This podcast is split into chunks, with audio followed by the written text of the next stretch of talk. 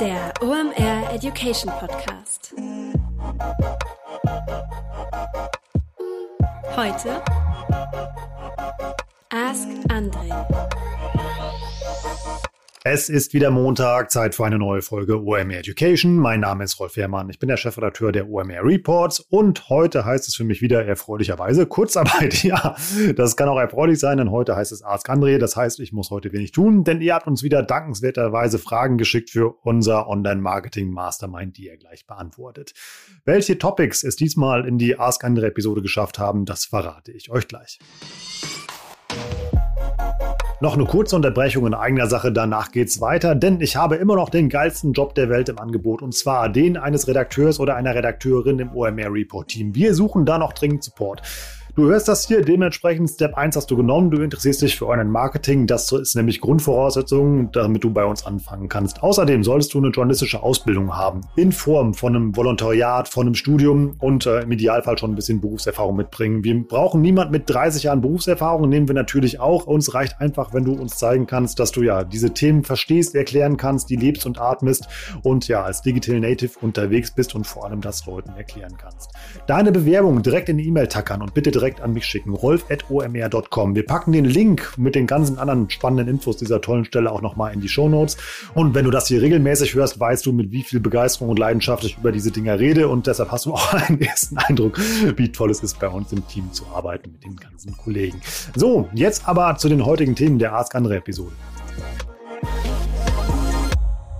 Danke wieder auch für eure Fragen in dieser Woche. Hört bitte nicht auf, uns die zu schicken. André braucht immer neues Fragenfutter. Die einfach schicken an report.omr.com. Das wisst ihr. Wir, wir leiten ja weiter an André und er schaut, welche Frage es in die nächste Episode schafft. Und diese Frage bzw. der Fragensteller oder die Fragenstellerin gewinnt dann einen OMR Report seiner oder ihrer Wahl. Das wisst ihr ja. Diese drei Themen haben es in diese aktuelle Ask André Episode geschafft. Wir reden über das Thema Marktsondierung digital, bevor ich in die Produktion starte. Also wie kann ich das Marktpotenzial meines Produktes testen, bevor ich ich mir damit das Lager voll mache. Außerdem reden wir über das Thema IGTV und wie da Aufrufe zustande kommen. Und dann reden wir noch über das Thema organische Backlinks bei Websites in verschiedenen Sprachversionen. Wieder richtig spannend. Wir schalten jetzt nach Berlin zu unserem Online-Marketing Mastermind André Alpa. Viel Spaß. Moin, moin. Ihr seid hier bei Ask André. Die folgende Frage äh, uns vom Andreas über E-Mail. Und zwar fragt der Andreas, ich habe ein Produkt entwickelt ähm, jetzt mal in meinen Worten gesagt, das ist so eine Art Mischung aus Rucksack und Yogamatte, also so eine Yogamatte, die man zusammenfalten kann und dann easy ein kleiner Rucksack ist und da kann man noch was dazu packen. So, und dann sagt er, bevor er in die Produktion gehen kann, möchte er wissen, ob es genügend Bedarf gibt. Und er sagt, äh, aktuell versuche ich Werbung auf Facebook und Instagram zu machen, aber das scheint nicht so gut zu klappen. Und er fragt nach Hilfe.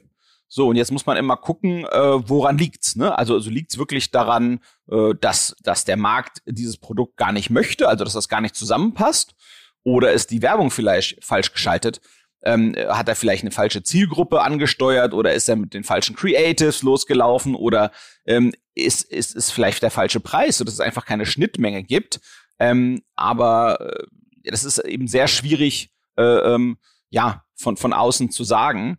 Ähm, es, es kann einfach sein, dass es einfach keine Schnittmenge gibt zwischen den Leuten, äh, die potenziell interessiert wären an seinem Produkt und dem, wie er sein Produkt gestaltet hat oder wie man sein Produkt überhaupt gestalten kann. Manchmal möchten ja auch die Leute irgendwas haben, aber sind nicht bereit, den Preis dafür zu zahlen. Und das meine ich eben, dass da eben keine Schnittmenge ist. So im Prinzip, was ich auf jeden Fall noch mal testen würde, wären äh, AdWords, also so Werbeanzeigen auf, in der Google-Suchmaschine. Ähm, da würde ich eben gucken, ähm, er hat ja so Yogamatten, die ja zum einen verpackbar sind, zum anderen nachhaltig. Da würde ich nochmal wirklich spitz buchen auf so Themen wie nachhaltige Yogamatten. Ähm, und ja, wie gesagt, es, es kann sein auch, dass er die Sprache der, der Zielgruppe auf eine falsche Art und Weise äh, äh, adressiert. Ähm, so wie ich das gesehen hatte, als ich mir das angeguckt habe, war das im Wesentlichen auf Englisch die Kommunikation, die stattfand. Und ähm, so wie ich das jetzt herausgelesen und vermutet habe, hat er eben auf einer deutschen Zielgruppe äh, äh sozusagen geworben. Ähm, und man muss eben gucken, dass deut deutschsprachige Leute eben mehr sich doch gut fühlen auf einer deutschsprachigen Seite und nicht auf einer englischsprachigen. Das hat sich vielleicht äh, geändert zwischen Aufnahme dieses Podcasts und dem Moment, wenn er ausgestrahlt wird. Aber mein Gefühl ist, ja, eine deutsche Zielgruppe werben, ähm, ähm, wenn man, wenn man seine Landingpage nur auf Englisch hat, ist meistens ineffizient. Ich habe sowas in anderen Sprachkonstellationen auch schon mal gesehen, ähm, in Ländern, die deutlich affiner sind, englische Sprache gut zu sprechen. Also da würde ich auf jeden Fall noch mal aufpassen. Ähm, ich war auch so ein bisschen irritiert jetzt. Hier steht auch im Prinzip, dass er in die Produktion noch nicht gegangen ist. Ähm, aber das scheint schon angeboten zu werden. Insofern, vielleicht ist da ein bisschen Zeit vergangen seit der Einsendung der Frage und deswegen hat sich da ein bisschen was bewegt. Also, was ich mir angucken würde, wenn du quasi besser Facebook-Ads schalten möchtest, ich würde dir unbedingt nahelegen, nochmal die offiziellen Schulungssachen von Facebook und Instagram anzuschauen zum Schalten für Werbung dort. Ich würde unbedingt mir angucken Story Ads. Ich finde, ähm, die funktionieren sehr gut, weil man dann eben solche komplexen Produkte wie du es hast, also eben so eine Yogamatte with a Twist, kann man dann eben besser erklären. Also ich würde wenig äh, quasi Sachen machen vom Werbemittel her, ähm, äh, die, die eben einfach nur Bild und Text sind, sondern ich würde eben gucken, dass ich in einem kurzen Video das erkläre, was ich mache, weil es einfach kompliziert ist, das zu begreifen und auch dann schwierig, die Leute sozusagen für das Produkt zu, ja, zu, zum, zum Kaufen des Produkts zu verführen, möchte ich mal meinen, oder, oder den zu erklären, warum sie das ihres schlechten Gewissens ähm, äh, erleichtert, wenn sie da nachhaltiger äh, im Konsum sind. Ähm, und was ich an deiner Stelle auch nochmal testen würde, wäre ein oder zwei äh, Influencer, wo du das Gefühl hast, da passt das. Die setzen sich zum einen mit irgendwie dem Thema Yoga auseinander und zum anderen mit dem Thema Nachhaltigkeit, dass man da nochmal ein, zwei solcher Kooperationen anschiebt. Das würde ich in jedem Fall auch nochmal testen. Und ähm, wenn du lernen möchtest, quasi diesen Social Media äh, Ads Bereich äh, jenseits der offiziellen äh, Sachen, Dokumente, die es von ähm, der großen Plattform gibt, die natürlich das meiste davon macht, äh, dann würde ich dir auf jeden Fall nochmal empfehlen zu gucken, ähm, was es beim im OMR-Universum gibt. Die haben zum einen Reports, äh, wo man sozusagen schriftlich äh, was lernen kann und zum anderen haben die dieses Academy-Format, wo man äh, zusammen am Praxisbeispiel, am Beispiel seiner konkreten Accounts äh, da wirklich unterrichtet wird und gecoacht wird und äh, lernt, wie man das besser schalten kann. Das würde ich dir in jedem Fall nahelegen. Also Tom, äh, Entschuldigung, Andreas, äh, viel Erfolg beim Marketen deiner Yogamatte. Diese Frage erreicht uns von der Anna Barbara Grebhahn. Vielen Dank für deine Frage, Anna. Und zwar, es fragt die Anna, hallo André, ähm, wie kann es sein, dass mein Instagram TV Video nur wenige Stunden nach dem Upload fast 2000 Aufrufe hat, obwohl der Account nur über 300 Follower hat? Also, das ist eine gute und legitime Frage und das zeigt erstmal, dass dein Content gut ist, äh, dass der funktioniert. Also insofern würde ich das erstmal auf jeden Fall als, als Lob interpretieren. Ähm, ich glaube, es gibt verschiedene Gründe, wie es dazu kommen kann. Ähm, zum einen kann es ja sein, dass ähm, zum einen gibt's sag mal, Besucher innerhalb von Instagram und die meisten Leute sozusagen folgen ja bestimmten Accounts und kriegen dann in ihrem Feed ähm, äh, die Inhalte der Accounts, denen sie folgen, ausgespielt.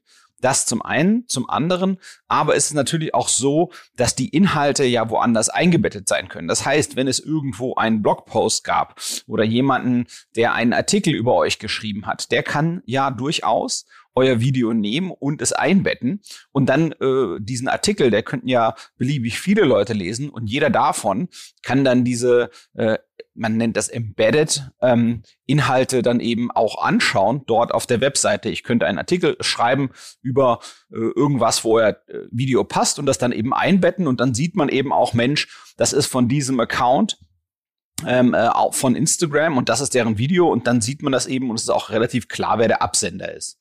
Ähm, darüber hinaus ähm, kann es natürlich auch sein, wenn das etwas ist, was viral ist, also was, was unterhält, was äh, schön und spannend ist, dass es weitergeleitet wird als Message innerhalb von Instagram. Das, da, dafür gibt's ja die äh, Möglichkeit direkt sozusagen unter dem Video. Und es kann natürlich auch geshared werden auf andere Plattformen wie Twitter oder Facebook. Da ist ja sozusagen äh, jede, jede Plattform, die viel guten Content ausspielt, ist natürlich immer bemüht, dass deren Inhalte geshared werden. So, und wenn das jemand halt auf Twitter shared, äh, sagen wir, den Link zu eurem Video, der eine starke Reichweite dort hat, dann springen die Leute direkt zu dem Video oder gucken sich das in, in meinem, meinem besten äh, Erinnerungen nach, können sich das Video sogar direkt auf Twitter angucken, innerhalb des Tweets, der diesen äh, Video, äh, Video-Content verlinkt. Und dann äh, sind sie nicht unbedingt Follower eures Accounts auf Instagram, aber haben dennoch euer Instagram TV-Video angeschaut. Ähm, was auch sein kann, ist, dass das Video gefunden wurde über, über Tags. Ähm, äh, Instagram wird immer noch gerne ähm, sozusagen mit Hashtags gearbeitet. Und diese Hashtags sind eben eine Art, die Inhalte auf Instagram äh, durchzunavigieren, also jenseits des normalen Feeds, jenseits von Stories und jenseits von Entdecken. Insofern, das kann ähm, äh, unheimlich gut sein. Und, und was man nicht vergessen darf, viele Leute ähm, nutzen gerne diese Entdecken-Funktion. Das ist ja einer der Hauptbuttons unten auf der Instagram-App und dort äh, kriegt man eben Inhalte ausgespielt, von denen Instagram davon ausgeht, dass sie relevant für einen sein können. Ähm, und aufgrund, sagen wir der sonstigen Inhalte, die man sich anschaut auf Instagram. Also so äh, dem besten Wissen und Gewissen nach von Instagram versucht es einem Inhalte zu zeigen von, äh, sagen wir mal, Accounts, die man noch nicht kennt, aber die eben spannend sein können für einen selbst. Und was ich mir eben gut vorstellen könnte, ist, dass das ähm, Engagement ähm, auf eurem Video gut war. Das heißt, dass eure Followerschaft ähm, das Ding an und durchgeguckt hat und dann eben äh, Instagram dadurch verstanden hat, Mensch, das ist aber besonders guter Content ähm, und, und dann eben versucht hat, sag mal, ähnlichen ähnlichen Nutzern wie denjenigen, die euch folgen, äh, dieses Video vorzuschlagen, wenn diese in den Entdeckenbereich der App gehen. Und das macht halt total Sinn, ähm, äh, dass man, dass man so arbeitet. Und ich denke mal, das macht so die, die Instagram als Plattform, aber eben auch viele andere. So, und dann muss man eben auch noch mal sehen, ähm, das ist ja ein Instagram TV-Video gesehen, also keine Story und kein Post. Und Instagram TV gibt's ja für Instagram TV. Das sind ja die längeren Videos, wo man am Stück quasi äh, was Längeres macht. Das ist ja ursprünglich gebaut worden als sozusagen ein, ein Gegner für YouTube. Und äh, Instagram hat da auch noch mal eine eigene App, die Instagram TV App. Ähm, und die, ja, fühlt sich so ein bisschen an wie so ein ganz eigenes Ding, so ein bisschen in Richtung YouTube gehend, aber gar nicht so, so richtig wie typisch wie Instagram. Und ähm, die es ist ja jetzt nicht so, dass es so richtig, richtig viel ähm, äh, Content gibt im Instagram TV-Bereich im Vergleich zu, sagen wir jetzt, Stories und Posts.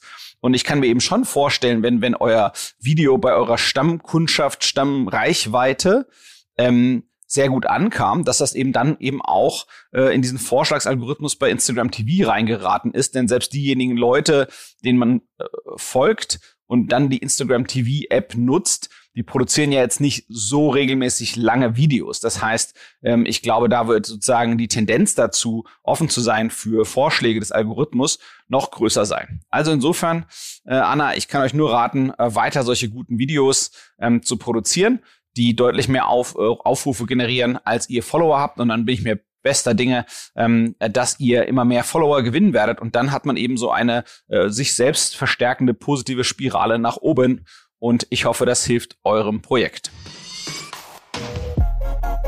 Kurze Unterbrechung in eigener Sache, danach geht's weiter. Warum mag ich das als andere Format so gerne? Ganz einfach, du stellst vorne eine konkrete Frage, kriegst eine konkrete Antwort und kannst dein Online-Marketing-Problem lösen.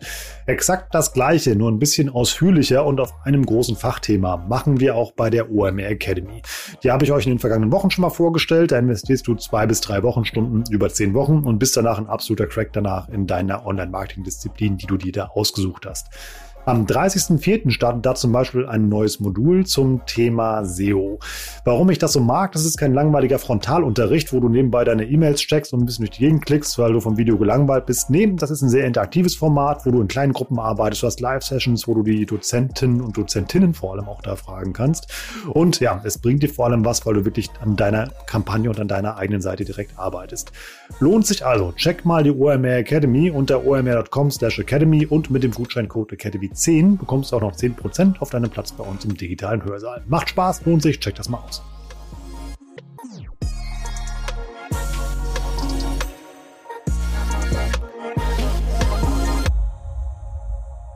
Der Jonas Kaufmann fragt uns über E-Mail. Ich betreibe eine mehrsprachige äh, Website mit insgesamt sieben Sprachen. Die internationale Ausrichtung ist mit Subdomains realisiert, also de.meinerdomain.com, fr für Frankreich, www.meinerdomain.com und so weiter. Und die englischsprachige Version ist zu finden auf www.meinerdomain.com. Über Sitemaps und Alternate Languages sind die einzelnen Unterseiten auf jeder Domain sauber miteinander verknüpft. Jetzt zu meiner eigentlichen Frage. Wenn wir organische Backlinks bekommen, so kann es vorkommen, dass diese auf die sprachspezifischen Subdomains verlinken. Werden diese Backlinks auch für die anderen Domains gewertet? Also prima Frage, äh, prima Gedanke. Ähm, vielleicht damit das alle sozusagen abgeholt sind, ähm, es gibt eine, eine saubere und gute Art und Weise äh, oder eine Handvoll guter Arten und Weisen, wie man mehrsprachige Domains betreibt. Und das, was der Jonas, äh, Jonas hier schreibt, das klingt erstmal ganz danach, als würde er das gut hinkriegen. Da gibt es so technische äh, Sachen, die man eben implementieren muss. Und wenn man das gemacht hat, dann kann man sich eigentlich guter Dinge sein, ähm, dass die Suchmaschine versteht, dass das eben eine Webseite ist, die in mehreren Versionen existiert und ähm, es klar ist, dass wenn jemand aus einer anderen Sprache zufällig auf der falschen Sprache landet, dass da dann guter Dinge sozusagen zur richtigen Sprache weiter äh, werden kann und die ihm eben eher ausgespielt wird. Mhm. Und tatsächlich ist es eben so, ähm, es liegt ja alles auf einer Domain, Jonas. Und insofern jeder Backlink auf diese Domain wird dir helfen. Ähm, für alle anderen, die vielleicht nicht so tief im Thema SEO drin sind wie Jonas, ähm, um in Suchmaschinen gut gefunden zu werden, ist zum einen wichtig, dass man äh, den richtigen ähm, äh, Themen hinterhergeht, dass man eine gute Strategie hat. Es ist wichtig, dass die technische Infrastruktur sitzt. Das scheint beim Jonas der Fall zu sein. Dann ist es wichtig, dass man richtigen Content hat. Aber last but not least, und das gehört eben auch dazu, ist, dass es Backlinks gibt. Das heißt, Links von anderen Webseiten zur Webseite, in diesem Fall vom Jonas. Und diese Links, die sind in den Augen der Suchmaschine eine Empfehlung. Das heißt, andere Webseiten beziehen sich auf seine Webseite und quasi nehmen seine Webseite zu irgendeinem bestimmten Thema als Referenz. Und das ist äh, etwas sehr Positives und das ist unbedingt notwendig, um, äh, sagen wir mal, breit erfolgreich zu sein im Bereich organischen Suchmaschinenmarketings. Ähm, und jetzt ist eben die Frage, ne, wenn eine französische Website verlinkt wahrscheinlich auf seinen französischen Abschnitt seiner Website und das ist eben so, dass das auch gleichzeitig allen anderen Sprachversionen seiner äh, Website hilft. Und insofern, ähm, ich glaube, dass das wird die Gesamtausgangsposition ähm, für deinen Erfolg in jedem Fall bestimmen. Man muss so ein bisschen gucken. Eine Sache, die man noch so ein bisschen austarieren muss, ist, wie viele Unterseiten hast du? Also es unterscheidet sich in meinen Augen so ein bisschen, ob du jetzt zehn Unterseiten hast oder äh, 100.000. Bei 100.000 ist es eben so, ähm, da brauchst du, um, um 100.000 äh, Unterseiten in jeder Sprache erfolgreich in den Suchergebnissen äh, zu jonglieren. Und zwar jonglieren meine ich, dass man eben häufig vorne gefunden wird, wenn das gesucht wird, was man anbieten kann, hoffentlich besser als alle anderen da brauchst du schon sehr, sehr viele gute Links, um nach oben zu kommen. Aber meine Hoffnung wäre, dass du sozusagen mit nicht zu vielen URLs äh, sozusagen in den Kampf gehst, in jedem Land. Und dann sollten eigentlich äh, jeder eine, eine Handvoll Links aus jedem Land eigentlich reichen, äh, um erste Erfolge zu erzielen. Und äh, dann, wenn man eben erste Erfolge erzielt, dann kann man sich sozusagen thematisch immer weiter ausbreiten. Ähm, aber es ist ganz klar, ähm, du musst halt quasi, du sagst ja sieben Sprachen, also eben musst du eben siebenmal die Menge der URLs erfolgreich in Suchergebnisse bringen. Das äh, braucht dann in der Summe schon auch immer noch mal eine ganze Menge mehr Backlinks, als wenn man das nur in einem Land machen würde. Ähm, insofern, und das ist ja in den ganzen unterschiedlichen Sprachwelten teilweise unterschiedlich schwierig. Ähm, insofern, äh, es ist erstmal eine super gute Ausgangsposition, in der du bist. Ähm, es hilft dir in jedem Fall, also wenn, wenn du ohnehin organisch äh, Links bekommst auf die verschiedenen Sprachversionen, ist das fantastisch und es wird in jedem Fall deinen SEO-Bemühungen weiterhelfen. Also viel Erfolg, Jonas.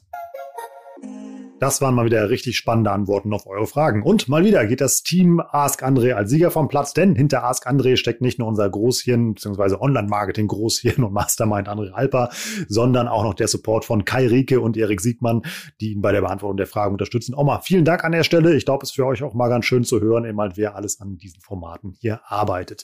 So, ich schulde euch noch die drei Gewinner der OMR Reports, die ihr euch aussuchen könnt, wenn es eure Frage in diese Episode geschafft hat. Über einen OMR Report ihrer Wahl dürfen sich freuen. Andreas, Anna und der Jonas. Vielleicht sucht ihr euch auch unsere aktuellste Ausgabe raus und da geht es um das Thema Landingpage-Optimierung.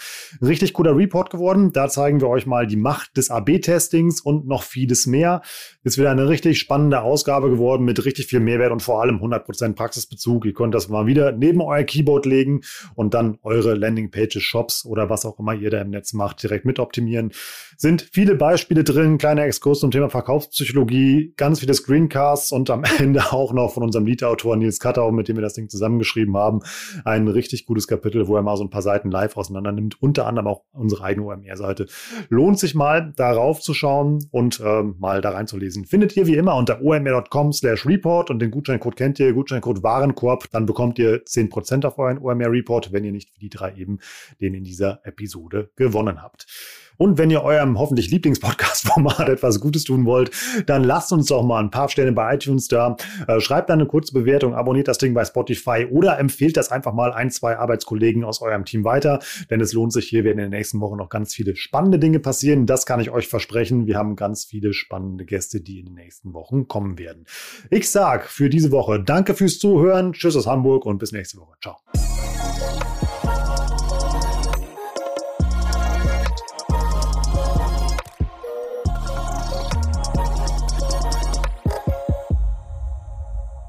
Dieser Podcast wird produziert von Podstars